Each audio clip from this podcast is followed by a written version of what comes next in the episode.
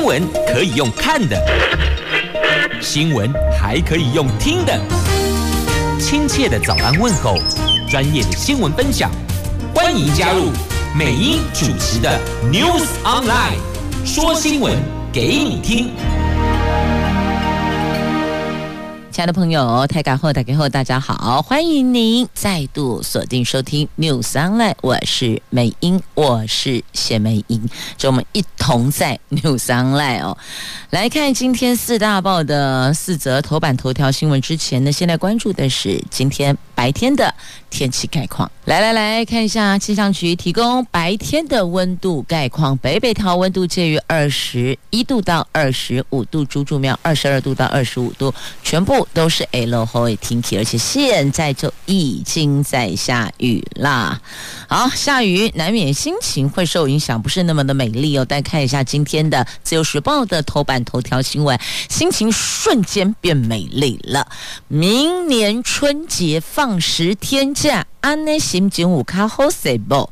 行事历出炉了，一月二十号到一月二十九号。总共有十天的农历春节假期，而且看了一下明年的休假三天以上连假有七个。好，心情有没有稍微美丽一点点了？所以呢，要拜托拜托，要祈求祈求啊，疫情快快退散。这么春节还有廉价，才有更实质的意义嘛。好，那么接着再来看今天《经济日报》头版头条新闻，这产创条例修正了，新增护国群山条款。《中时报》头版头条，就讲的是疫情哦。指挥官陈时中坦诚，尽速火化就是指二十四小时内火化。他过去强调对确诊者遗体处理没有这个规定，而昨天改口了。柯文哲。则很批陈时中，你把我们当作是白痴吗？好，这是今天《中国时报》头版头条新闻的标题，直接拉红色字体，当我们是白痴。在今天中时头版头，《联合报》头版头条，这前建国造要抓泄密呀，这到底怎么个回事儿呢？这韩国警方将三个人移送检察机关通缉。涉案韩国企业在台法人代表啊，好，前建国造到底背后有什么猫腻呢？这要抓泄密者。好，那么接着来看详细的头版头条的新闻，先关注的就是明年的行事历。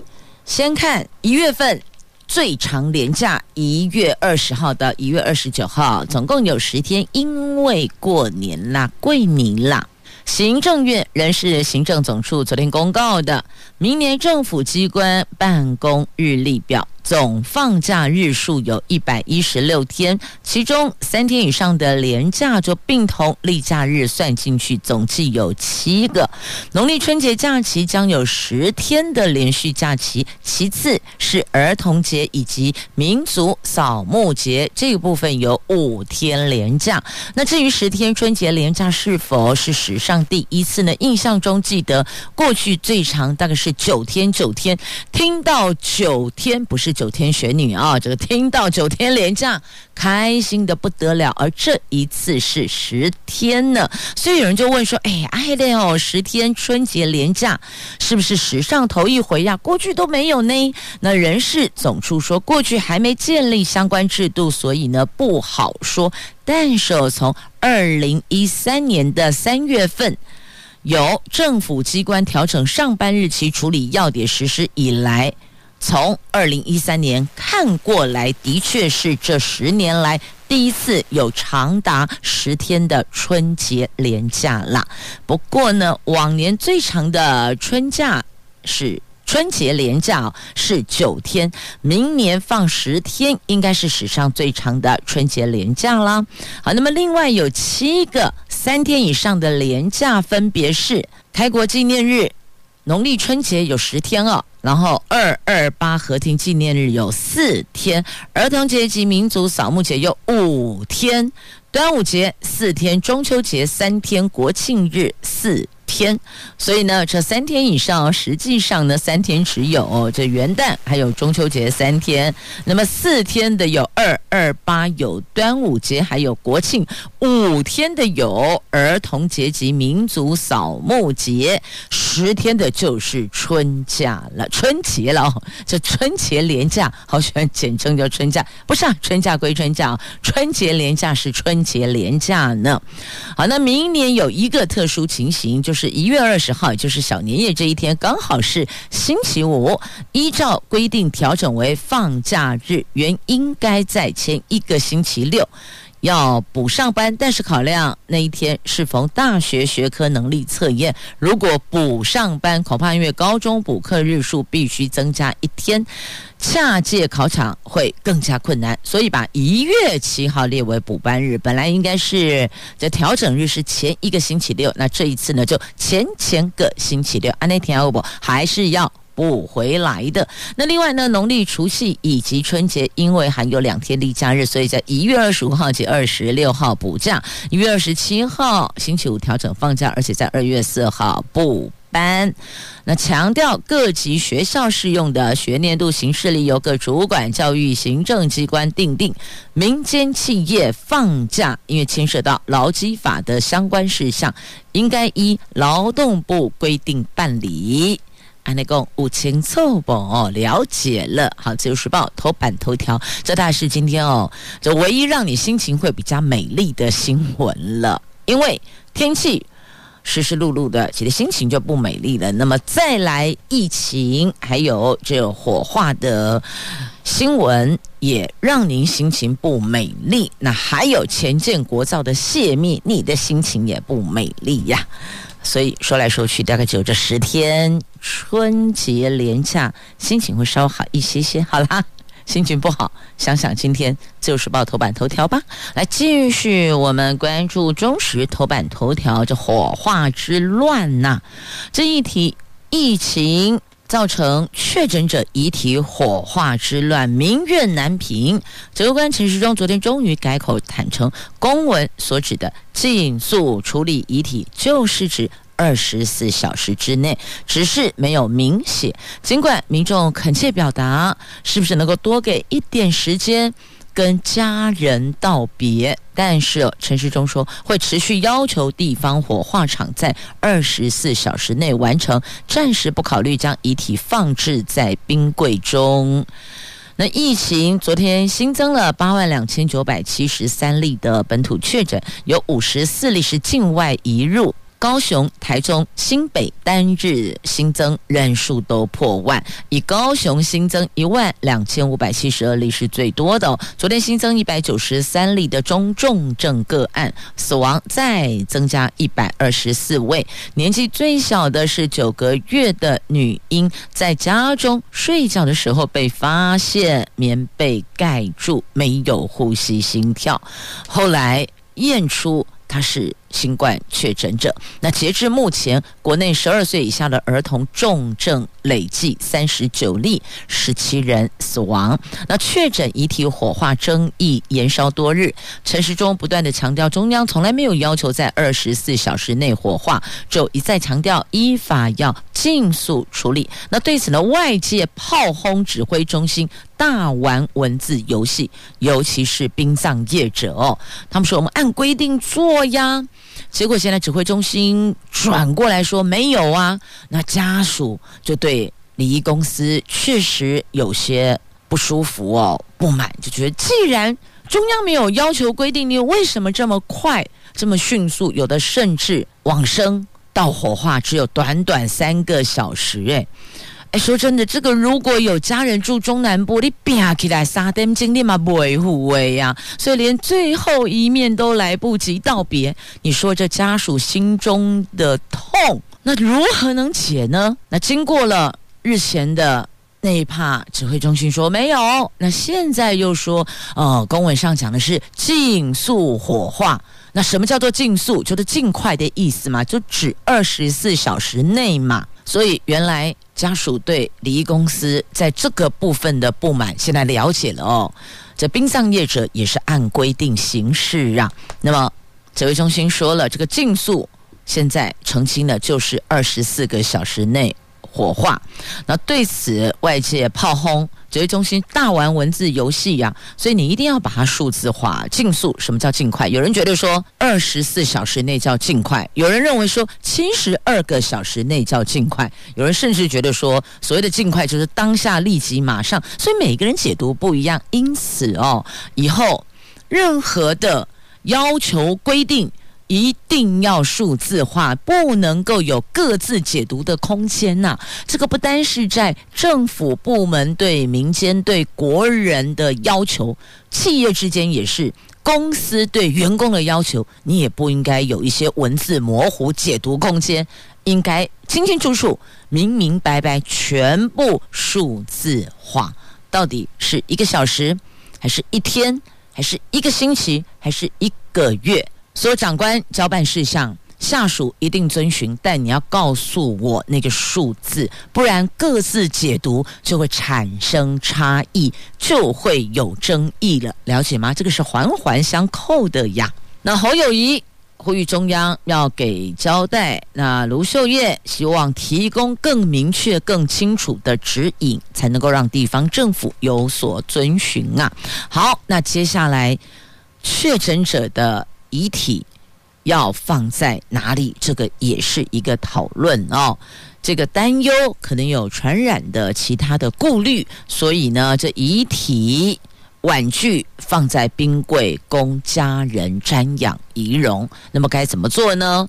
这个柯 P 有提了那个透明尸袋，就视窗型的啦，也就是呢看得到脸部的这个视窗型的尸袋。好，那再来，请问这个该放在哪里呢？就只好放在移动式冰柜。如果不能放在冰柜里，那应该是叫移动式冰具是吗？哦，放在里边。那再来，就放在哪里？地点停放的位置哦，还有电力的问题。那如果这个移动式的冰具冰柜，它可以透过发电机，或许电力来源还有解。那现在是停放的空间要放在哪里？相信应该是可以找得出地点，只是那个地点的位置，或许是不是能够扣在。殡葬礼厅里边，或是扣在殡葬的这个往生室里边，这个就要再做讨论，不一定真的有这么大的一个存放空间哦。好，后续如果可以透过讨论去解套的话，我们就尽力来完成吧。毕竟送别家人，这是非常非常重要的，对我国人来讲哦，这最后一面。那最后一段路要家人陪伴在旁边，那总要想方设法做到功德圆满嘛？您说是不是呢？好，这是在今天中时头版头条的新闻。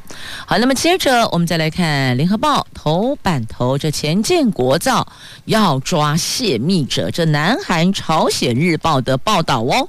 南韩张宝波及前舰部分技术疑似遭到了参与台湾前舰国造计划的南韩造船相关企业外泄给台湾国际造船公司。南韩警方已经逮捕嫌犯，移送检方，而且还通缉涉案企业在台湾的法人代表啊。好，那这是根据报道说，在六号被证实这个。前线部分技术外泄到台湾，南韩警方把涉案的企业嫌疑人移送检调，而且通缉这家企业在台湾的法人代表，而这个人目前还在台湾呐。那报道中说，主要涉嫌泄密的是南韩 A 公司，并没有透露全名哦。那外泄的技术是大宇造船海洋工程公司所有，大宇造船生产南韩第一艘三千吨级的潜舰岛。山安昌号好等往主力的前舰，但是呢，现在却把这个前舰的技术给泄露了出来哦。那对此，承办前舰国造计划台船公司发表声明，强调韩国前舰的技术图说根本无法应用在我们的前舰国造案，所以呢，等于是台船公司否认有抄袭呀。他们去查，南韩去查，查了说一个人转交造舰技术蓝图遭到了拘留，但我们的承办的台船公司说，因为他根本无法应用在我们的前舰国造案，所以没有抄袭，等于是没有用，没有用就没有抄袭的问题哟。那涉案人则是带着这个组件，说是风机零件，所以后续应该还有很多区块需要去厘清的。好，那么就有待相关单位去查查，给国人一个交代了。继续我们前进，《经济日报》关心财经新闻。首先来看呢，这个新增的护国群山条款。这经济部为了确保台湾前瞻技术领先地位，将提产业创新条例的修正案，关键地位企业研发前瞻技术可以享有比现行的十五趴更高的研。研发投递，购置最先进制程设备可以抵减固定比例，不设金额上限。而这次修法被外界视为是留住台积电及相关供应链最新技术的护国群山条款。那对此呢，经济部说不会限制适用产业类别，除了半导体产业有机会申请，其他产业同样也可以适用啊。那这一次哦。你修正产创条例是为了鼓励大家投资前瞻技术，保持技术领先。针对研发费用、研发密度达到一定规模的产业，提出了三大修法重点，希望能够维系住台台湾的领先地位。这三大修法重点，第一，鼓励。关键地位公司持续投入前瞻技术领域，并且保持领先，所以他们研发投资抵减率将优于现行产创条例第十条的规定，也就是十五趴支出金额的十五趴。那第二个呢，鼓励关键地位公司因应全球需求持续投入最先进的制程设备，也。允许购置先进制程设备抵减固定比例，这个就不设金额上限了。那关于确切的这个投抵率哦，投资抵减率，经济部期盼研发投抵率可以优于十五趴，设备的投抵率优于现行产创条例智慧机械五 G 投抵，也就是优于当年度的百分之五，或是三年内百分之三的投抵率，但实际。投抵率还是必须尊重财政部的评估哇。好，那再来就是为了避免过度的租税优惠，企业必须有效税率达十五趴，也就是满足经济合作暨发展组织啊。那最低税负制标准十五趴才可适用以上优惠，所以还是后面设了一个门槛哦。那么。以适用优惠都是具有发展前景企业，每年固定税收应该可以滚动成长，同时可以避免产生过大的税损损失的损耗。所以这次大修条例就是希望留住。护国群山已经不是一座护国神山，是护国群山了。好，那再来关注联电，联电营收连八个月攻顶，五月份的业绩增加百分之七，冲上两百四十四亿元，而这一季预估大概会有六百六十亿，这个数字将会再写下纪录呢。联电昨天公告了五月份的合并营收两百四十四亿，连续八个月创下新高，而且比四月份成长了将近百分之七点二，月增率是去年三月以来的最高，增幅优于预期，丝毫不受半导体市场状况出现杂音的影响。法人看好联电这一季啊，第二季营收可望达标，估计超过六百六十亿，会再创下新高呢。好，那联电乐观看待未来五 G 行动、通讯和智慧物联网跟运算市场的晶片需求，所以机器部件特殊制程跟技术哇，所以你说能够营收攻顶再写记录，这不是没有原因的，至少嗅到了市场缺什么，我能够供应，那当然。我的价格就会上扬，而且重点是我的订单就会满载嘛。好，那么再继续来关注哦，同样在《经济日报》头版版面的新闻来看，通膨压力居高不下，连续十个月超过警戒线啦。来，物价压力持续的飙新高。主计总处昨天公布了五月份的物价调查结果，因为国际油价居高，加上外食、蔬果、肉肉类、家庭用品及房租上涨，所导致五月份的消费者物价指数年增率百分之三点三九，创下这十年来的新高，而且是连三个月超过三趴，连十个月超过通膨警戒线的百分之二，通膨压力居高不下，而且告诉你是四十一年来最猛的呢，撑不撑得过，扛不扛得住？就得靠时间来证明了。好，这个就在今天《经济日报》的头版下方的新闻。所以，这听到物价上涨，听到通膨压力，这不由得眉头都皱了起来啦。想到物价上涨、通货膨胀，谁的眉头不揪在一块儿啊？真的是皱眉头还睡不着呢。来，继续要在。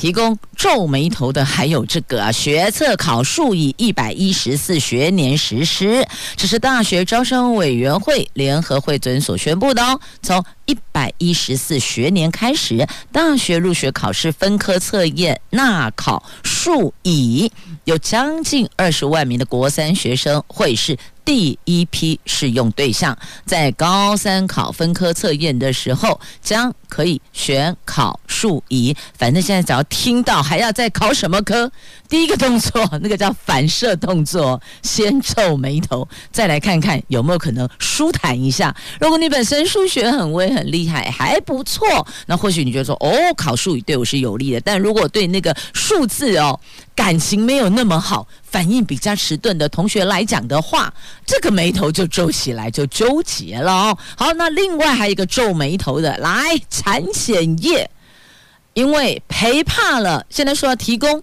出入境旅游防疫险，一共 no no no no no 不了，别了，不玩了，赔怕了。这近来外交部、交通部陆续发函给产险工会。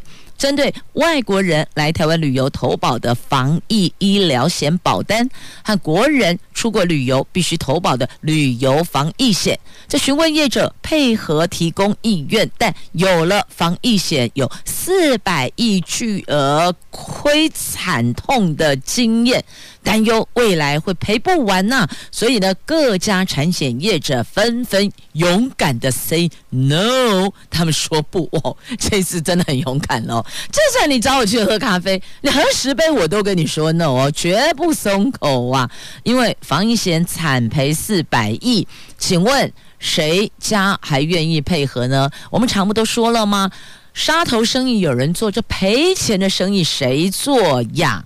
那产险业者也很不满地说：“如果真实反映出险状况发生率，国内业者设计的保单也不会便宜。怎么可以因为国外保单贵，就要国内业者吞下去？而且只要保费贵，立委主管机关又会关切，要求调降。”业者已经在防疫险上吃了个大亏，这次不愿再配合，而且医疗险原来就是寿险业主力，建议主管机关不妨可以寻求比较听话的寿险业者来扛责吧，不要都只看。产险业问问寿险业吧。那现在根据旅游业所提供的资料，泰国、越南、印尼、马来西亚、新加坡、土耳其、美国、加拿大等国都有提供入境旅客加保旅游防疫险，但是因为非常贵，才希望由国内业者设计旅游防疫险的产品啦。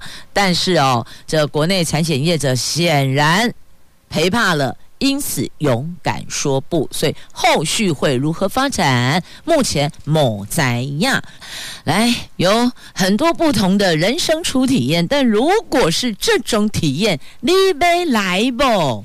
联合报头版下方哦，我撸垮撸害逃呢？这到底叫体验？还是解套，为缺工解套呢？这根本就是游走法律边缘嘛，而且是官方版的游走灰色地带，踩在法律边缘上。来看看到底怎么回事啊？简单说，就农委会鼓励移工体验农事，到农村来体验农事。他们是说，哎，或许哦，这移工在工作之余，在他休假日，他也很想要认识台湾农业，想来体验一下，尝尝新鲜感。您信吗？哦，真正是哦，我们在被工商后来。登上了今天联合报头版下方的版面新闻事件，我们一起来聚焦了。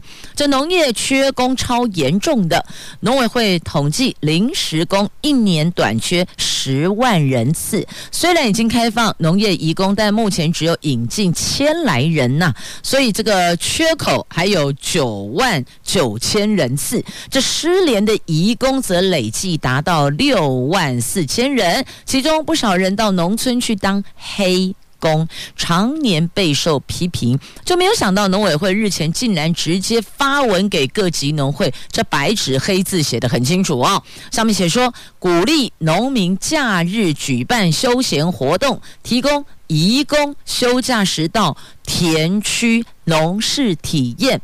结果被 IP 政府带头鼓励非法打工，像是帮黑工漂白呀。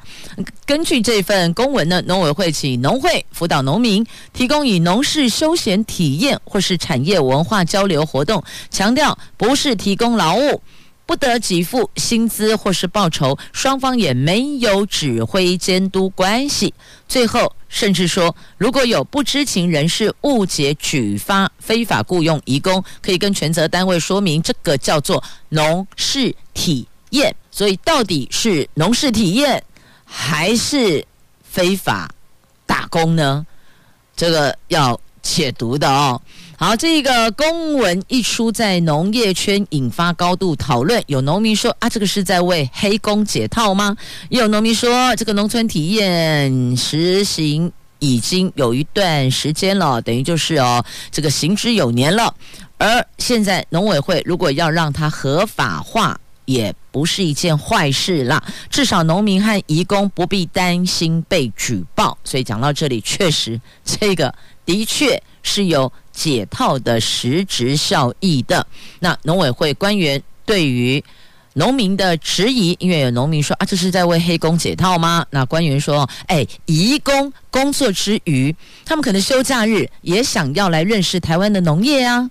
那但一般工厂移工不能够务农，不能从事农作，那不可以另外有雇佣关系，所以开放移工从事农事体验，可以满足。移工在假日活动需求跟学习 啊，到底有几个人？平常工作很累的，我假日休假，我还要去。田里面学习，对我嘛想不，可能我脑袋比较简单啦，官员的脑袋比较有智慧哈。好，那他说这个叫满足大家需求，也坦言确实是灰色地带啊。官员也确实说这灰色地带。那对此呢，天主教新竹教区移工移民服务中心的主任刘小英也说，工厂移工平常工作已经是精疲力尽了，是谁还会假日再去农事体验呢？更遑论家庭看护工，可能连休假都没有。所以呢，这刘小英主任质疑，休假都没有这个举动是游走法律边缘，有带头鼓励非法打工之嫌，不该用这么荒谬的方式为缺工解套啊！啊，这到底算不算是解套？能不能合法解套呢？我们来听听看啊、这桃园市。群众服务协会移工政策处的主任汪英达怎么说？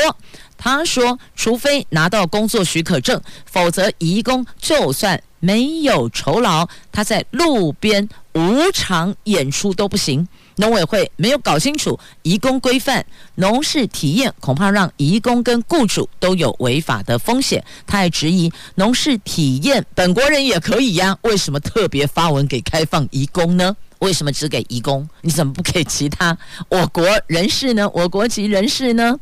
这既然这牵扯到哦，这个劳动部的规定，我们来看看劳动部怎么解释。劳动部官员说，依法移工在台湾工作是单一许可制，不得从事许可范围外的工作，雇主也不能在没有经过许可下任意雇佣移工，移工也不能在下班或休假时间差，违者雇主开罚罚十五万到七十五万，一工罚三万到十五万，并且被废聘。遣送回国，这一工也要清楚。但现在来了，他说啊，只要没有彼此没有那个给付薪资报酬，那么就没有成立。工作的事实，懂吗？所以你就要体验呢？啊，这不就是游走边缘吗？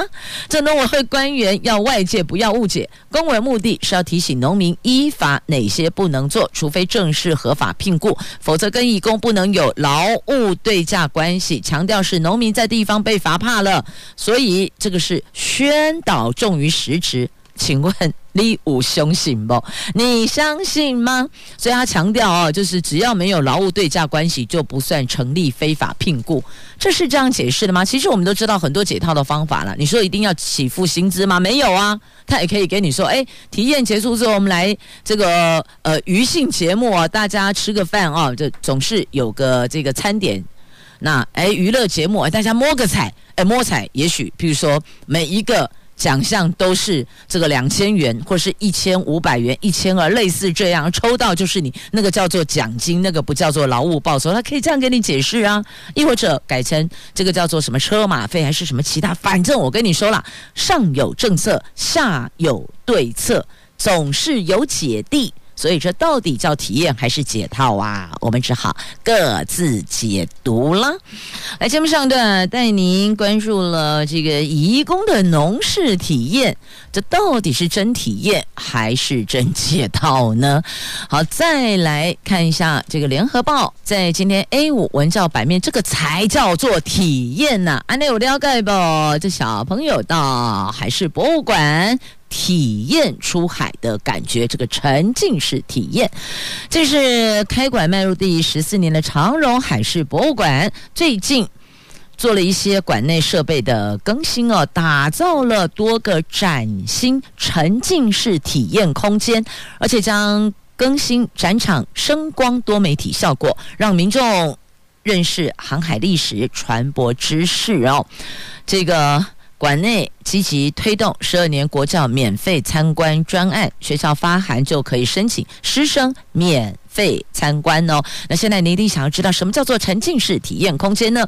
这个就是把海洋台湾区入口处黑潮意象投影改为沉浸式体验空间，让您在进入围岸的展场之后，就可以透过摆动跟踩踏感应，感受到周遭银光闪闪的海。洋生物随黑潮游动前行。那另外呢，还有这个舰队游戏也改版了，叫做《决战海上舰队游戏》，它变成可以切换单人或双人对战，玩家可以选择其中一艘战舰来操纵航向，在海上战场跟敌方相互射击，也可以熟悉多艘船舰的历史，也能享受如同线上游戏的刺激感呐。好，这个才叫做体验嘛。所以您说那个。外籍移工到底是假体验还是真体验呢？这大家心知肚明啦。好，那继续呢，我们再来看《自由时报》头版下方的哦，这个就不能叫体验，这个叫做图例。外交部前驻越南代表处的一位等萧姓秘书，他在任内核发签证时，二十七度放水，图利当地留学中介业者，而且在越南藏匿合计大概两百八十五万台币的外币，价值一百七十万元的八十三个 LV 皮件等不明财产。高等法院跟二审去年底把他判刑八年八个月呀，所以你看。判八年八个月，狂买八十三个 LV 换来八年八个月的刑期。他就是放水签证护航越籍人士来台湾留学，但是他没有办法交代他的款项来源呐。他说是他个人投资赚的。但是呢，每一审法官不让被熊刑啊，没人相信啊。好，这个在今天自由时报头版下方也告诉大家，拍代志唔通走哦，越线踩线，当心东窗事发，送你八年八个月的免遣返。好，继续再来。中时 A two 焦点新闻版面，我们来看一下我国驻美 F 十六回台湾升级，这个迫降夏威夷为虾米的，原来是哦机鼻起落架故障了啦。那美军飞官在空中绕行，消耗油料才硬着陆，机头受损，但幸好是。人员平安。这空军一架驻美 F 十六 A B 战机在六月七号因为遭遇起落架故障等原因，在夏威夷檀香山机场成功迫降，机头受损，人员平安。那据了解呢，F 十六 A B 战机正进行性能提升为 F 十六 V。昨天迫降的机场是第一批回台购改其中的一架，原定六月八号返回花莲，飞行员是美国军方资深飞官。空军对这件事情不予置评。那前空军副司令张延廷说：“这次美军飞官处理的相当成功，因为等于就是这个机头虽然受损，但是人员平安，飞机还是保住了。这个受损意思就是说可以修复的啦。而且你看，它是最后硬着陆位，整个处理过程 OK。”没问题的，这前空军副司令张延廷说的，而且人跟飞机都有保险，那损失美方会负责，因为机鼻起落架故障啦，所以不是人为，是机械故障，那当然他们得负责啊。好，讲到美国，再来看一下这个朱立伦进了国务院，见了亚太驻青康达。这国民党主席朱立伦，美东时间在六月六号在华盛顿布里金斯研究院演说的时候，谈到两岸关系时，却没有提到九二共识，引发关注。他说。不需要浪费时间在九二共识本身，那重点是在解决问题呀。他说，九二共识是创造性模糊，还是目前我们所需要的？如果在没有更好的方案以前，我们还是用这样的方式，希望持续交流。那据了解，朱立伦在美东时间六号拜会美国国务院跟国务院的亚太驻青康达、美国在台协会前处长梅建华见面，而且跟前处长莫健进行视讯。那他。强调国民党亲美立场，就亲近的亲哦，美国的美亲美立场，以及台湾自我防卫能力跟必须做到积极备战、全力避战、避免的避。那他没有多谈九二共识啊，他会后说双方谈了很多议题，遍及安全、经贸、科技和能源，几乎每一项都谈了。好，这是在媒体所报道，当然也都在捕捉了哦。到底什么时候他们会见面？那美国官员有看到媒体在场守候，就纷纷走避呀，都怕被框列起。这框列不是确诊框列哦，但也差不多啦，因为对岸都在聚焦呢。好，这是在今天媒体所做的报道，针对国民党主席朱立伦的美国行见了谁，谈了什么所做的新闻报道。那么接下来我们再来关注。在今天中时 A 八版面的新闻的县长级的选战底加了，哎啊，这两位怎么会是选市长，不是选县长？我指指的这个市长啊，是竹北市长林维洲、郑朝芳。这林维洲说要夺回失去八年的地盘，那郑朝方有输不得的压力。现任市长何干明卸任之后，动向备受瞩目。好，来看一下这两个投入竹北市长选战，这算是县长级人选内。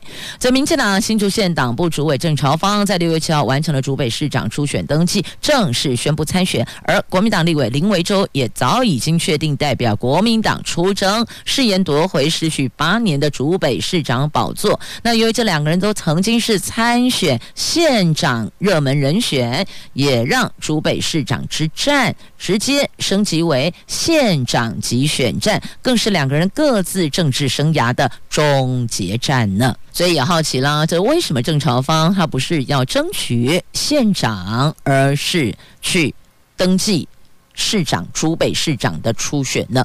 莫非中央有主意的人选了？这蓝绿是否都有主意人选？所以才会做这样的布局呀？好，这后续就留给大家去讨论了。接着我们来看一下这一个新闻哦，真的要用庶民语言来形容，就是夭寿哦。这对父子啊，把过期蛋卖给大卖场，还把发霉。长虫的蛋打成蛋液卖出，他们还辩称过期不代表腐败呀。法院判五千万罚款。这曾经是全台湾第二大鸡蛋商的这一家这个父子档哦，他们把。过期，这李姓父子档，他们把过期的蛋重新打印日期销售，把发霉的、长虫的鸡蛋打成蛋液卖出。这包括全联、大润发、家乐福、乖乖食品公司都受害，因此提告了。负责人李春明辩称，过期不代表腐败，业界常见的做法都是这样啊。那桃园地方法院依食品安全卫生管理法判他应该。执行三年有期徒刑，儿子李志尧执行一年六个月，全案可以上诉呢。你看，这是不要用庶民语言才能够去形容心中的愤愤慨了，对不？金价就五告要许威了。好，这个新闻在今天的联合报的 A 十二社会新闻版面，请自行翻阅了。那么接着我们再关注。这个是竹北交流道智慧交控，明年初上路啊！这县府建制智慧号志协控车流，年底会完成。这原百竹北店周边通勤时间可以减少十趴以上，让交通不打结呀！这新竹县政府为了改善竹北通往竹科通勤廊带拥塞问题，发展智慧交通管理。但是因为庄敬北路有原百竹北店，加上明年 AI 智慧园区厂商进驻，特别在办理了一个竹北交流道周边智慧交通管理控制系统建置计划，预定年底可以完成系统的建置，明年初能够上路，希望能够让光明六路东一段周边通勤时间减少百分之十以上啊！的确哦，在很多地方确实这交通是会打结的，有的。是哦，这全天候打劫，有的是上下班尖峰时间打劫。好，不管是什么时段，重点就是定点打劫，被叮当啊！因此，政府有责任去打开这个结，看如何做建制处理，让通勤时间可以减少，让交通可以更顺畅。重点就是不能够再打劫了。好，接着再来关注这个《自由时报》今天 A 十三桃园都会版新闻，来看头条。桃园的朋友请注意了。桃园公车站前后十米禁止临停，而且用 QR 扣违停举发。全桃园市先划设一百一十三处，这是否在公车停靠区所设置的？要加强取缔违停的车辆啊！这根据道路交通安全规则规定，公车站前后十公尺不得临时停车。